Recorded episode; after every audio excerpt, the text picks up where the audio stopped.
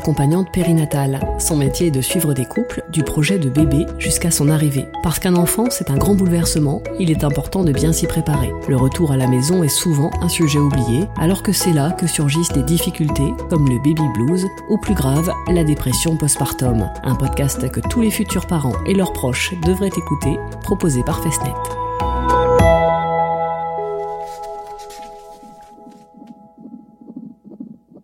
Je suis Camille Kolepka et je suis accompagnante périnatale certifiée par le CEFAP.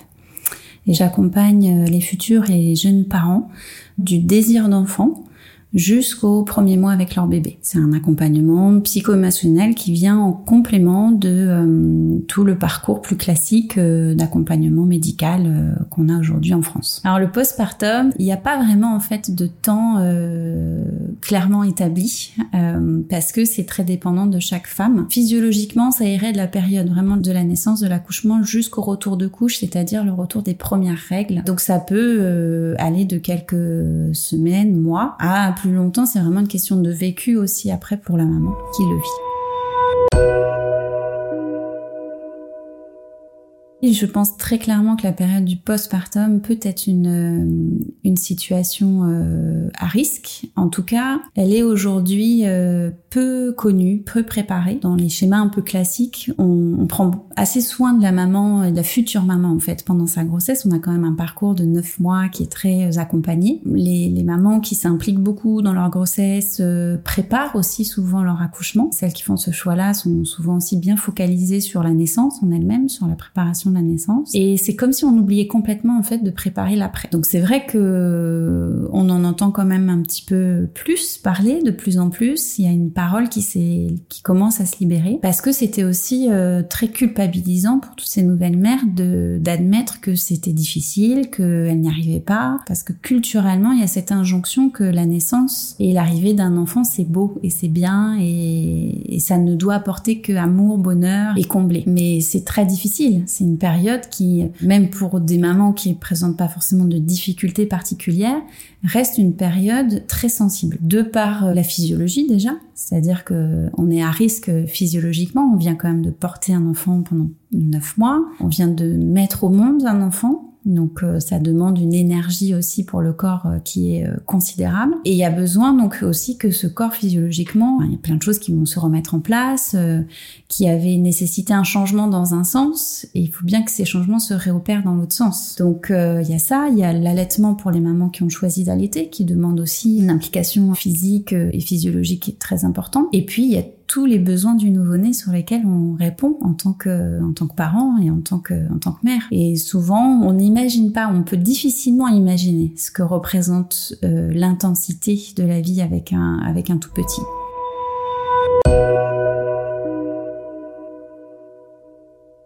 Les signes d'une, en tout cas d'une difficulté maternelle. Déjà ça, c'est important. J'aimerais bien euh, passer un peu de temps dessus. Le baby blues, à la fois c'est un processus euh, dit euh, normal, c'est pas pour autant qu'il faut le minimiser. C'est un état qui se présente très tôt, en fait, souvent à la maternité, quand on est à la maternité ou dès les premières heures, premiers jours, mais qui est pas un état effectivement qui doit s'installer. C'est quelque chose de très temporaire, mais qui, qui peut être vraiment vécu difficilement. Ça peut être très envahissant pour une maman qui ne s'attendait pas à ça, de beaucoup pleurer, d'être débordée par des émotions, d'avoir euh, vraiment euh, beaucoup de fatigue qui s'accumule, d'avoir peur de mal faire, d'être très inquiète euh, pour son bébé de ne, au point de ne plus dormir en fait. Donc c'est un état qui est assez intense mais qui effectivement ne, ne doit pas s'inscrire dans la durée. Là où on commence vraiment effectivement à avoir des signes et à, à devoir s'alerter, c'est si cet état-là commence à, à, s'instaurer dans la durée avec euh, une humeur qui va être assez euh, triste, morose, avec peu d'envie en fait, peu de peu d'intérêt, euh, beaucoup de fatigue et, et, un état. Donc là, on, on, bascule dans la dépression du postpartum quand cet état va vraiment durer au-delà de 15 jours en fait, les mamans sont souvent dire non, mais ça c'est à cause de la fatigue, euh, c'est normal, c'est parce que j'ai un petit bébé. Oui, il y a une fatigue, euh, je dirais euh, assez présente, mais il y a des signes quand même sur lesquels il faut être vraiment attentive. Dans la dépression du postpartum, les signes sont aggravés plutôt le soir. On décharge beaucoup, il y a des pleurs. L'arrivée du soir devient un moment très stressant il y a beaucoup de stress à ce moment-là. Et euh, l'humeur est très changeante. Voilà, c'est aussi une des différences avec la dépression classique où quand on est en dépression classique, ça touche un peu toutes les sphères et donc on est constamment dans une humeur euh, maussade ou colérique ou ça n'a pas. La dépression du postpartum, c'est ce qui fait aussi que c'est plus subtil, c'est que c'est pas tout le temps. Il y a une espèce de liabilité, de, de changement d'humeur. Et c'est d'ailleurs souvent pour ça que les mamans mettent ça sous le compte des hormones, mais pas que. Cette anxiété euh, fréquente, on a quand même euh, souvent des, des, anxiétés, des peurs, et qui vont être très orientées sur le bébé. On a peur de, de, de la mort subite du nourrisson, on a peur qu'il tombe, on a peur de lui faire mal, on est à l'affût du moindre petit, euh, la rougeur, du moindre bouton, on va voilà être très dans, dans, dans cette anxiété orientée sur le bébé. On a des, des symptômes physiques aussi de vertige, parce que il euh, y, a, y, a, énormément en fait de stress qui est généré. Donc c'est il peut y avoir des vertiges, euh, des palpitations, des angoisses qui montent assez vite qui peuvent repartir aussi assez vite. Donc parfois c'est un peu soudain, ça peut être comme des flashs. Il y a un certain moment qui se disent non mais c'est ça ça vient pas de m'arriver en fait, c'est où je l'ai inventé. Donc il commence à y avoir parfois aussi une une, une, remise en question de ce qui se passe physiquement pour euh, pour cette maman. Elle doute vraiment de, de, de ces symptômes-là. Dans le corps, ça se traduit aussi beaucoup par des maux euh, de dos, par des douleurs pelviennes, euh, parfois même encore des contractions. Alors oui, il y a la réalité physiologique. qu'on continue, euh, voilà, en post, très proche postpartum, d'avoir euh, encore les saignements, d'avoir l'utérus qui se remet en place, etc. Mais si ça dure aussi, ça peut être un signe évocateur aussi d'une dépression du postpartum. Et puis il y a ce qu'on appelle les images d'impulsion. Les images d'impulsion, c'est quand on a voilà ces flashs où on se voit passer à l'acte pour soi ou pour son bébé, qui sont des images euh, que peu de mamans partagent tellement elles sont presque inavouables. Mais c'est euh, j'ai envie de le passer par la fenêtre, j'ai envie de me taper contre un mur, euh, j'ai envie d'aller qu'on se jette tous les deux sur les rails du métro. voilà, c'est ces images là qui arrivent d'un coup d'impulsion et c'est extrêmement violent. Euh, et c'est, c'est, pour la très grande majorité d'entre elles inavouable, même avec un, un conjoint, même avec euh, d'où aussi la nécessité d'aller voir des professionnels qui sont formés parce que c'est effectivement euh, le partenaire ou le champ le, dans le champ familial ou amical ne sont peut-être pas les personnes à qui on peut confier ça tellement c'est lourd à porter. Donc voilà les, les symptômes, je dirais, qui sont euh, très évocateurs et qui vont aller jusqu'au désintérêt. Mais quand on est, je dirais, quand on voit vraiment déjà le désintérêt, quand on voit qu'une maman n'arrive pas à créer le contact avec son bébé, quand elle veut pas le porter, quand euh, quand elle lui donne à manger, que tout de suite elle le repose loin d'elle, c'est déjà des signes qui sont très visibles. C'est ceux d'avant qu'il faudrait réussir à ne pas banaliser et minimiser. Euh, une fois qu'on est déjà sur ces signes aussi évocateurs, euh, on va dire qu'il y a moins de doute sur la, qu'il y a vraiment quelque chose qui va pas et qui doit être pris en charge.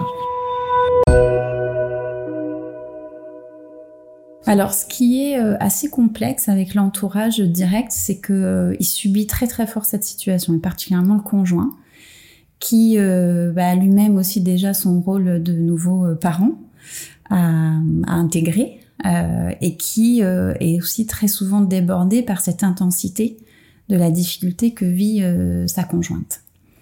Et finalement, ce sont aussi des mamans qui acceptent très peu qu'on s'occupe de, de, ce bébé. Elles sont vraiment tellement focalisées dessus qu'elles ont vraiment du mal à bah aussi à faire confiance aux autres, à, à lâcher prise et euh, et donc ben ça va être surtout la possibilité de de soutenir cette maman dans sa difficulté plus que de vouloir faire à sa place.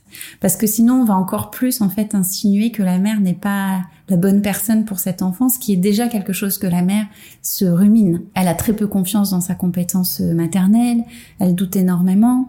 Euh, et si on vient, même si c'est dans une bonne intention, euh, lui dire non, mais je, voilà, je te prends ton bébé pour que tu puisses dormir. On lui, on lui a finalement l'injonction et lui dire t'es pas suffisamment bonne pour t'occuper de ton bébé.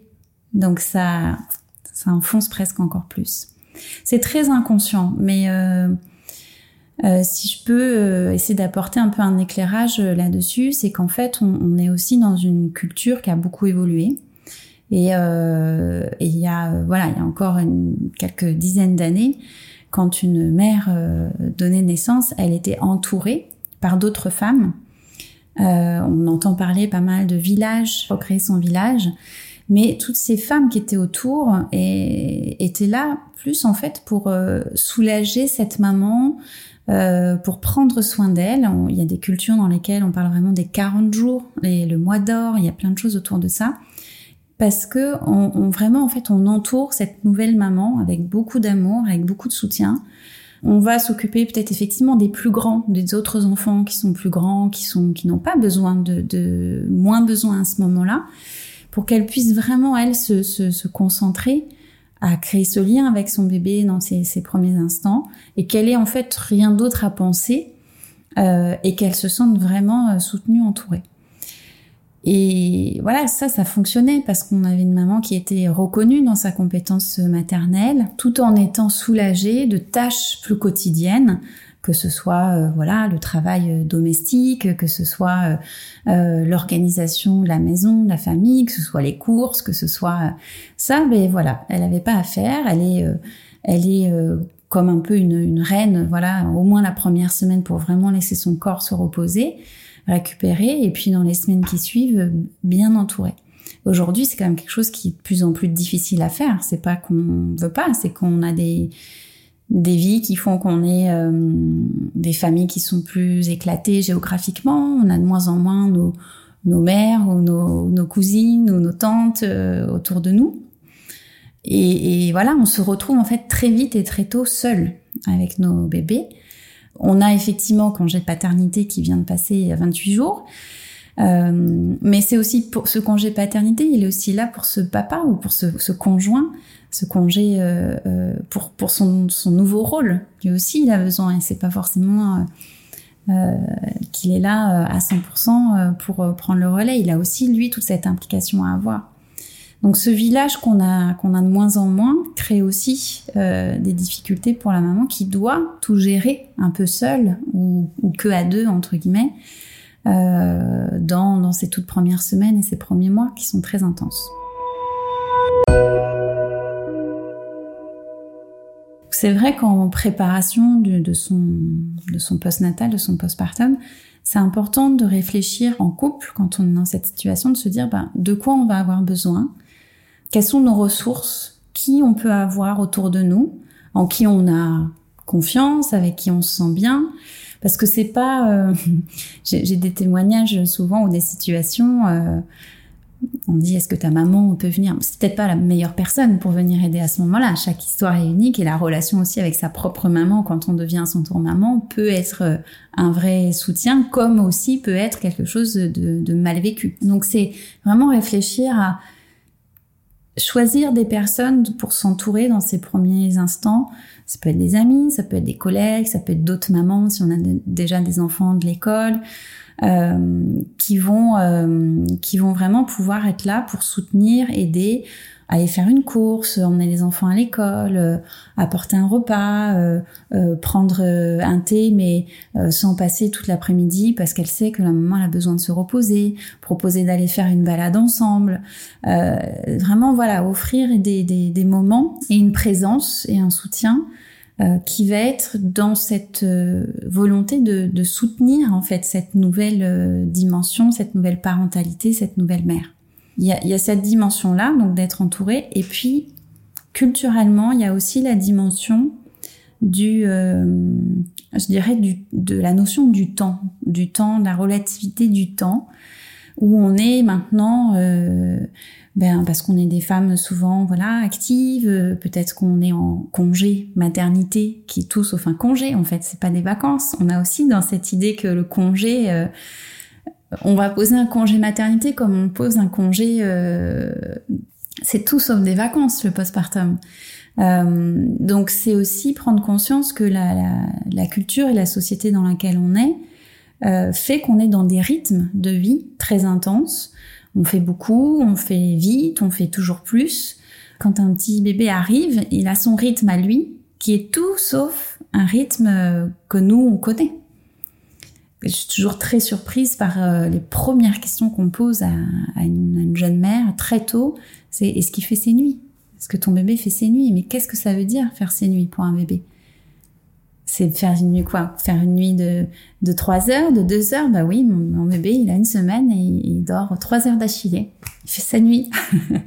il, y a, plein de voilà d'idées comme ça, de, de schémas qui sont un peu à déconstruire aussi pour mieux accompagner le postpartum.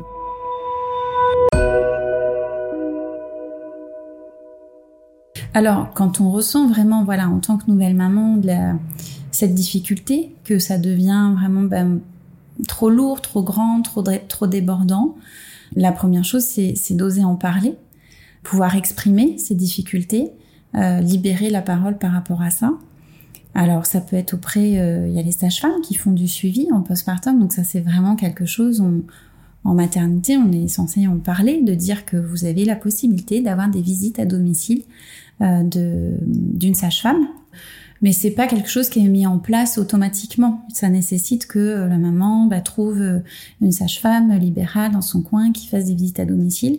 Mais euh, ça, c'est, je, je, pense déjà un tout premier réflexe, en tout cas même à anticiper pendant la grossesse, de se dire, ben, j'y ai le droit, en fait. J'ai, le droit à ça, j'ai le droit qu'on, d'avoir cette visite qui va évidemment vérifier que euh, mon corps se remet, mon corps va bien, mais c'est un des premiers aussi, euh, une des premières choses aussi à quelle penser. Et puis, oser parler à cette sage-femme qui vient en libéral, de lui dire, voilà, il y a vraiment, euh, c'est difficile, je, je, c'est débordant, euh, je sens que euh, elle, elle, quand elles viennent à domicile, il y a, y a aussi, on est dans son cocon. C'est pas, on n'est pas dans le cabinet d'un d'un médecin sur lequel il y a peut-être un autre rapport qui s'installe. Le domicile a vraiment cette, je dirais aussi cette barrière en moins qui aide.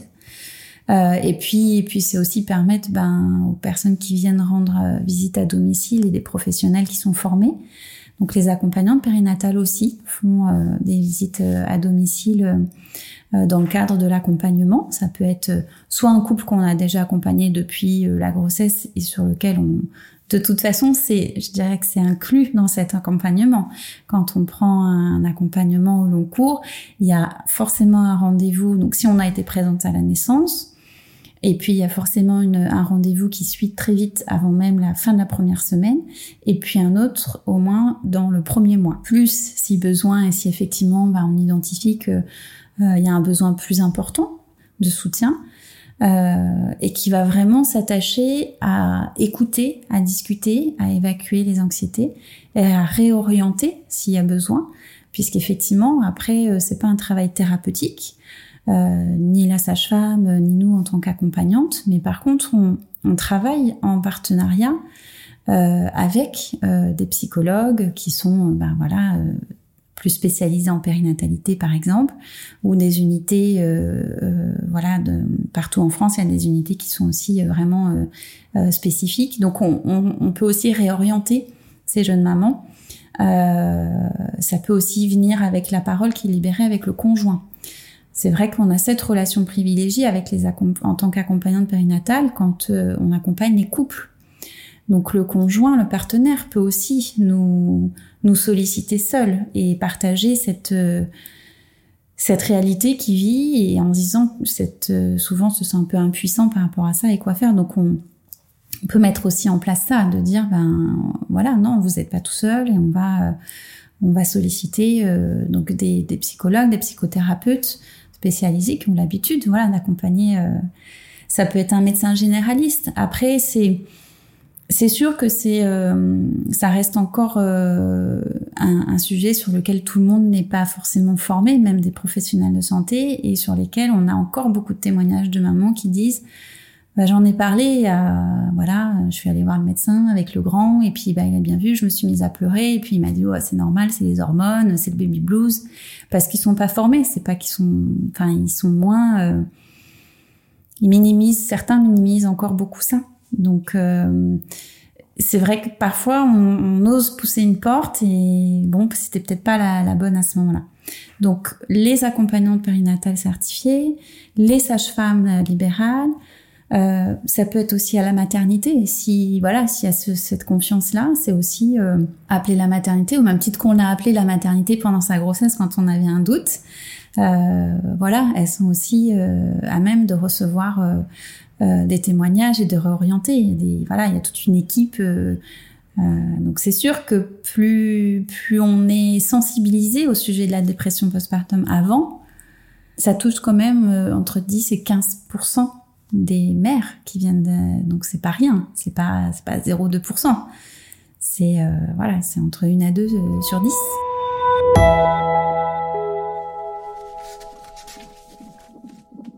D'en avoir conscience avant, c'est aussi se dire et réfléchir avant de se dire OK, ben qu'est-ce que quelles sont mes ressources, quels sont mes euh, mes besoins, d'avoir un numéro euh, voilà d'une sage-femme euh, à un moment donné. Et puis il y a des super assos aussi qui qui, qui se créent qui existent aussi pour soutenir. Notamment il y a une association qui a démarré en Suisse et qui vient d'ouvrir son antenne en France qui s'appelle Super Maman France et qui met en relation justement voilà des mères qui se proposent d'être des mères soutien en fait ce fameux village et des mères qui s'inscrivent pour être en demande de soutien et d'autres qui sont là pour soutenir sur des choses très euh, très simples mais qui aident vraiment les nouvelles mamans. Donc apporter un repas euh, euh, passer un moment avec cette maman la bichonner. Elles appellent ça les bichonnages. Je trouve que c'est très très parlant et très approprié. Donc il y a des choses qui commencent à arriver et je dirais voilà le, le premier